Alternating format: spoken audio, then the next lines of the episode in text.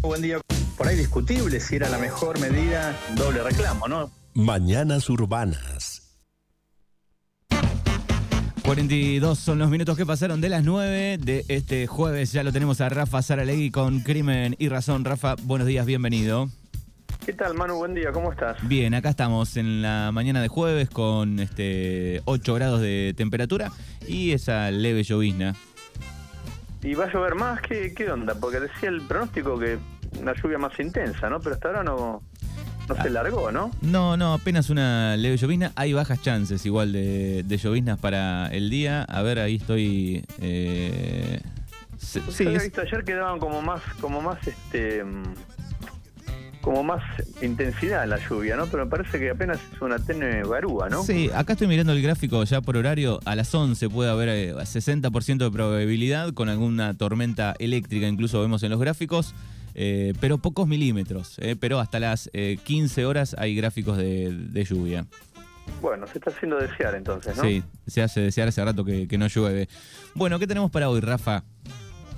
Manu, ¿viste este caso del empresario Pérez Algaba, no? Este hombre pobre que terminó tan mal, cuyos restos fueron encontrados en, en, en una valija y en, en un bolso, en un arroyo de Loma de Zamora, en la Sí. zona de Ingeniero Dulce, ¿no? Sí, sí, que lo hablamos el, el jueves pasado o el anterior. Sí, lo venimos siguiendo porque es un caso de lo más llamativo, tre- tremendo, ¿no? Por, por- por cómo ocurre la muerte y después lo que hacen con el cuerpo de este hombre. Bueno, ayer hubo una novedad, ayer a la mañana eh, se detuvo a un, un hombre que tenía vínculos con él, se habla no- solo que eran vínculos comerciales, sino hasta de amistad, por eso también es llamativo. Maximiliano Pilepich fue detenido ayer a la mañana y es el principal sospechoso de- del crimen de Fernando Pérez eh, Algaba. Lo, arrestaron en una localidad de Paso del Rey, en el Partido Moreno, también en el Gran Buenos Aires. Eh, ya estaba con un pedido de captura nacional e internacional desde la semana pasada. La semana pasada, viste que el caso venía medio eh, medio trabado, ¿no? Porque no había no había puntas. Había sido detenido o detenía al comienzo una mujer trans. Se llega a ella, ¿te acordás? Porque había eh, en la valija donde estaban los restos de Pérez Algaba había unos documentos de, de identidad y que van a derivan en el domicilio de esta mujer trans y ahí esa fue la primera punta, te diría, de la investigación Eh, y ahí se empieza a tejer el hilo.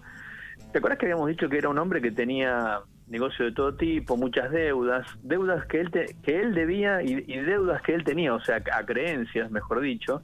Bueno, este hombre que fue detenido ayer, eh, Pilepich, tenía una, una enorme deuda. Eh, llegan a él también por eh, cruces de llamados telefónicos, ¿no? Se llega a él, eh, Pilepich y Pérez Algaba se, se reúnen en un campo de General Rodríguez, donde al parecer tenían un emprendimiento conjunto, ¿viste? Iban a ser como supuestamente una especie de barrio privado. Ahí se, se decía que, que Pilepich, ahí hay dudas ¿no? sobre el monto total, pero se decía que Pilepich le debía alrededor de 150 mil dólares y, y que en ese encuentro que iban a mantener, eh, este hombre o le iba a saldar la deuda o se le iba a reconocer formalmente mediante una escritura, eh, al- alguna cuestión de esa naturaleza que tenía que ver con dinero. Bueno, finalmente se supo que ayer eh, fue detenido, ahora lo van a tener que, que indagar, hasta anoche no había, no había ido a la indagatoria. También se detuvo a otro acusado, eh, Nahuel Vargas, que también eh, fueron los dos, según las antenas de, la, de los teléfonos celulares, eh, fueron los últimos que estuvieron en contacto con él. Así que ya habían quedado en la mira. Esto te acordás que fue la muerte y desaparición de Pérez Salgaba fue el 18, 19 de julio, esos dos días, digamos, eh, se establece que fue eh, el día que, muere, no hay precisión todavía, obviamente, de, la hora ni del día exacto, pero er- eran ellos dos los que tenían eh, el último contacto. Así que también la semana pasada había habido varios arrestos, se arrestó a una mujer que eh, tenía relaciones con los dos, o sea, ella dijo que era amiga de Pérez Salgaba, que también había tenido un vínculo, pero también había estado con Pilepich. Eh, pero bueno, esa mujer quedó detenida, fue la única de las detenidas de la semana pasada que accedió a declarar, dijo que no, no- que no creía que Pilepich fuera un asesino, pero, lo- pero al mismo tiempo hay antecedentes, hay una, una declaración en la causa que dice que Pilepich ya había baleado meses atrás a, a Pérez Algaba, o sea que le había disparado pero no lo hirió. Que había una situación eh, tensa y de hecho eh, eh, el teléfono, ¿te acordás de Pérez Algaba? Se habían encontrado más de 200 amenazas. Así que era un hombre que andaba en, un, en, una, en una situación extraña. Y ahí hay un dato eh, llamativo, Manu, que no sé si lo también lo llegaste a ver. Ahí quedó en la línea de sospecha un, un oficial de la policía de la ciudad. Eso, no, no, lo escuché. claro, que no se dio a conocer tanto. Eh, un comisario se llama Héctor Córdoba y que el fiscal de la causa, eh, fiscal Domínguez, que de la Fiscalía de Loma de Zamora, también pidió su arresto. ¿Por qué? Porque este comisario tenía vínculos con, con el detenido Pilepich y al parecer, este comisario es del área de comunicaciones de la policía de la ciudad, al parecer le, le suministró, le dio teléfonos oficiales o un teléfono oficial. Te digo esto, él era parte de la, de la del sector de comunicaciones para que mantuviera eh, conversaciones supuestamente para que no lo rastrearan. Así que ahora está en duda cuál fue el rol de este de este comisario de la policía porteña. Eh, te decía, se le pidió la captura, pero el juez de garantías sostuvo que no había tantos elementos como para ordenar su arresto. De todos modos, el Ministerio de Seguridad de la ciudad ya ordenó que pasara a disponibilidad.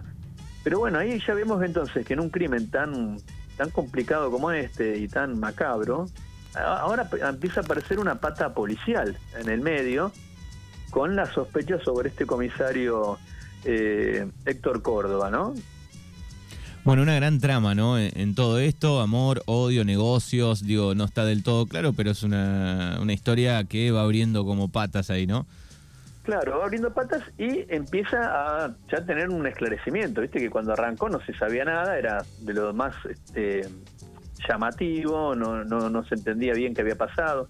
Un dato tampoco, tampoco no menor es que la que esta chica que declaró, que te dije que tenía vínculos con los dos, eh,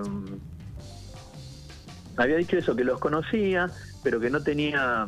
Ah, que no le llamaba la atención que, que Pérez Salgaba no contestara su teléfono. Decía, pero si vos sos amiga, ¿cómo no te llama la atención que después no, no responda a las llamadas? Entonces ella dijo como que era un hombre que, eh, viste que estaba viviendo en el exterior, le ha dicho que vivió en, Barcelona, que había estado viviendo en Miami. Bueno, una vez que, que, por ejemplo, volvía a la Argentina, cerraba algún negocio o tenía el dinero, se volvía a ir y por ahí no hablaba, no, no contestaba más los mensajes, era él el que se comunicaba, que entonces no le llamó la atención que no, que no respondiera a los llamados después del 18, 19 de julio, cuando había tenido eh, este contacto con Vargas y con Pilepich, que aparentemente serían los dos que están más este, eh, involucrados en el crimen. Hay otros detenidos, como te decía, pero son los dos principales sospechosos de acuerdo con el planteo de la de la fiscalía, ¿no? Eh, estoy viendo en, en crimenelrazón.com, bueno, otro de los temas eh, de esta mañana tiene que ver con las declaraciones del expresidente Mauricio Macri eh, sobre la desaparición de Santiago Maldonado, ¿no? Bueno, viste, eso es una noticia de la, de la semana pasada, ¿no?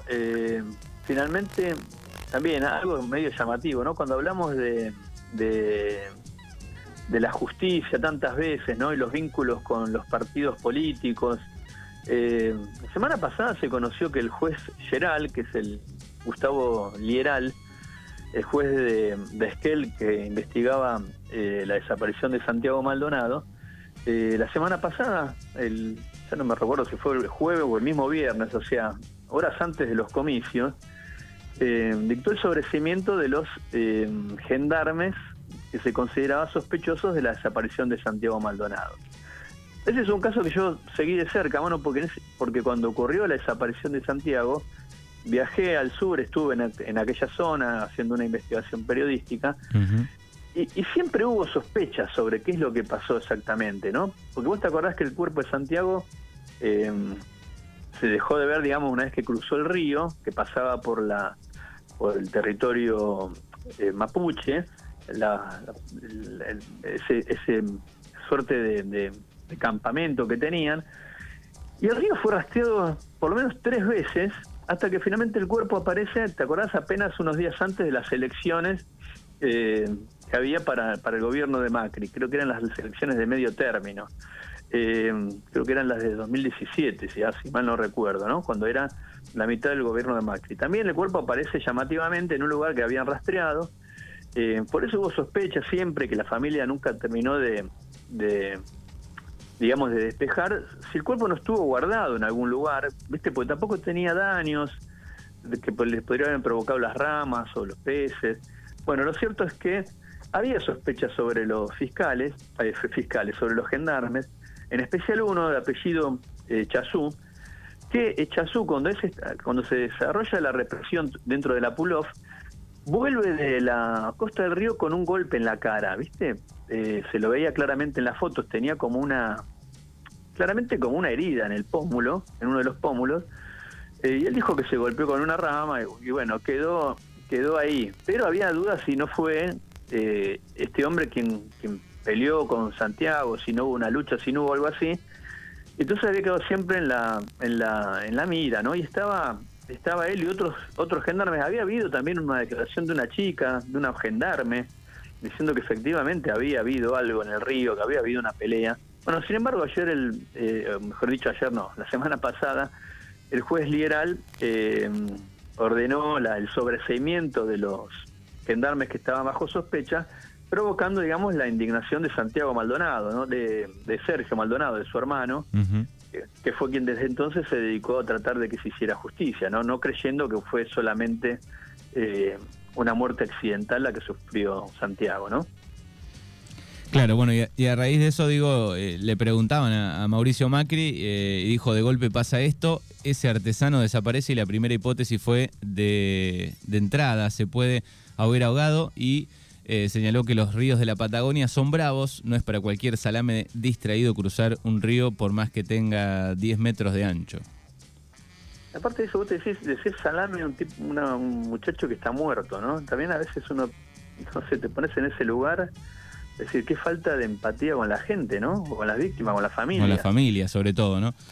Y sobre todo que, Manu, en ese momento era Patricia Burrich la ministra de, Seguridad del gobierno de Macri. Digo, también en este contexto que electoral, ¿no? Digo, para no sernos los distraídos. Patricia Burrich era la ministra de Seguridad de Macri cuando ella, a través de su jefe de gabinete, eh, Nocetti de apellido, ordenan la represión violando una orden judicial porque entran en el terreno.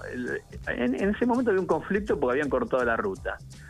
Y el juez a lo sumo decía, bueno, desalojen la ruta, pero no solo la desalojaron, sino que los entraron a perseguir dentro del terreno que estaban ocupando, que es un terreno milenario, hay un conflicto porque ellos sostienen que las tierras son justamente de la comunidad mapuche que vivía ahí antes de que llegaron los españoles a, la, América. Eh, bueno, y hubo una orden judicial que a lo sumo avalaba el desalojo de la ruta, pero los gendarmes fueron más allá, siguiendo directivas, esto está, claro, siguiendo directivas de Nocetti, que había estado en la zona, coordinando con los jefes de gendarmería, y entran a perseguir a, todos los que estaban en esa comunidad, y ahí, ahí es que lo persiguen a Santiago y cruza el río. O sea, no era un salame, era un muchacho que estaba tratando de que no lo, que no lo agarraran los gendarmes, que no lo fajaran, digamos como mínimo, que no lo mataran a golpes, ¿no? Eh, así que también hay que poner ese, eso en contexto, ¿no? Eh, Macri era el presidente y Burrich era la ministra, que termina con la muerte de un chico como Santiago o como Rafael Nahuel, que ahora se, ah, justo también, mira, trae esa colación, el otro muchacho que fue asesinado en Bariloche, ahí sí, de tiros directamente, lo mataron de cinco tiros por la espalda, en este caso fueron efectivos de la prefectura. También cuando Patricia Bullrich era ministra de Seguridad, ¿no? La que ahora quiere ser presidenta. Digo, porque a veces no, uno dice, bueno, no tienen pasado los candidatos, ¿no? A veces se habla solo de del pasado de algunos candidatos. Pero de estos candidatos, por ejemplo, que ordenan represiones y muerte de chicos jóvenes, como la de Santiago como la de Rafael Nahuel, parece que eso quedará en una nebulosa, ¿no? Como que, bueno, lo mataron, no, no seguían directivas, no eran este, efectivos que hacían lo que se les daba la gana, ¿no? Efectivamente seguían órdenes. ¿Te acuerdas que había toda una cosa de, de, hablar de los mapuches como, ¿te acuerdas que decían que tenían vínculos con grupos terroristas del exterior? Ese discurso que hacía Burrich cuando era ministra, cosas incomprobables, ¿no? ¿Te acuerdas que dijo que no, tenían vínculos con el IRA? sí, sí. Sí, sí, o, sí. Con, o con Y también, de- y también digo, sucede ahora que, digo, teniendo enfrente eh, a alguien con medidas o pensamientos mucho más fuertes que ella, digo, la imagen parece como que Patricia sería un poco más suave, ¿no? Teniendo a Milei enfrente, ¿no? Como que... Claro, teniéndolo un tipo como Milei enfrente, ella, ella parece caperucita roja al lado, ¿no? Pero Sí. ya sabemos lo que fue como, como ministra de Seguridad. Eh, y, y bueno, su lema es la fuerza del orden, creo, ¿no? Algo así. O sea, Sí. la fuerza. El uso de la fuerza, no el diálogo, ¿no? Eh, yo digo para que también tomemos conciencia de qué es lo que se está jugando en el futuro de la Argentina estos años. Yo digo, soy padre, tengo hij- hijos jóvenes, Viste, a mí me da miedo cuando de los desde la fuerza de seguridad bajan esas directivas de, de que bueno, a los pibes, ¿viste? Represión. Eh, Porque uno sabe qué puede pasar, eso a veces la gente no, yo creo que no se para a pensar en eso, ¿no? Cuando les bajan línea de, bueno, ¿viste? Eh, hay, no sé, puede pasar un incidente, van a la cancha, dicen algo, por ahí le rompen la cabeza un palazo. Eh, no es que los chicos, digo, no necesariamente tengan estar en la delincuencia. En cualquier momento lo, pu- puede ser víctima de, de un maltrato policial o de un caso de gatillo fácil. Hay infinidad de casos. Eh, entonces también eso es jugar a veces con fuego, ¿no? De, de- de decir, no, en este país falta orden. ¿Sí orden de qué tipo, no? ¿Orden de, este, de esta clase que termina con chicos muertos? Yo digo para que lo pensemos, ¿no? Y son, esto no son elucubraciones, son causas judiciales. La de Rafael Nahuel arrancó esta semana, eh, con los prefectos eh, acusados de homicidio, por matar, disparar por la, por la espalda un, un pibe, también en una, de una comunidad mapuche, en este caso en Bariloche, que estaba en conflicto y la orden fue, bueno, a desalojarla a como de lugar. Y terminaron disparándole balas de plomo. O sea, a veces se, se pierde conciencia de estas situaciones, ¿no? Es así. Bueno, crimenyrrazón.com, ahí pueden leer el portal de Rafa, estas y todas las noticias. Te agradecemos como siempre, abrazo enorme y hasta la semana que viene. Dale, mano, un abrazo grande. Hasta la semana que viene.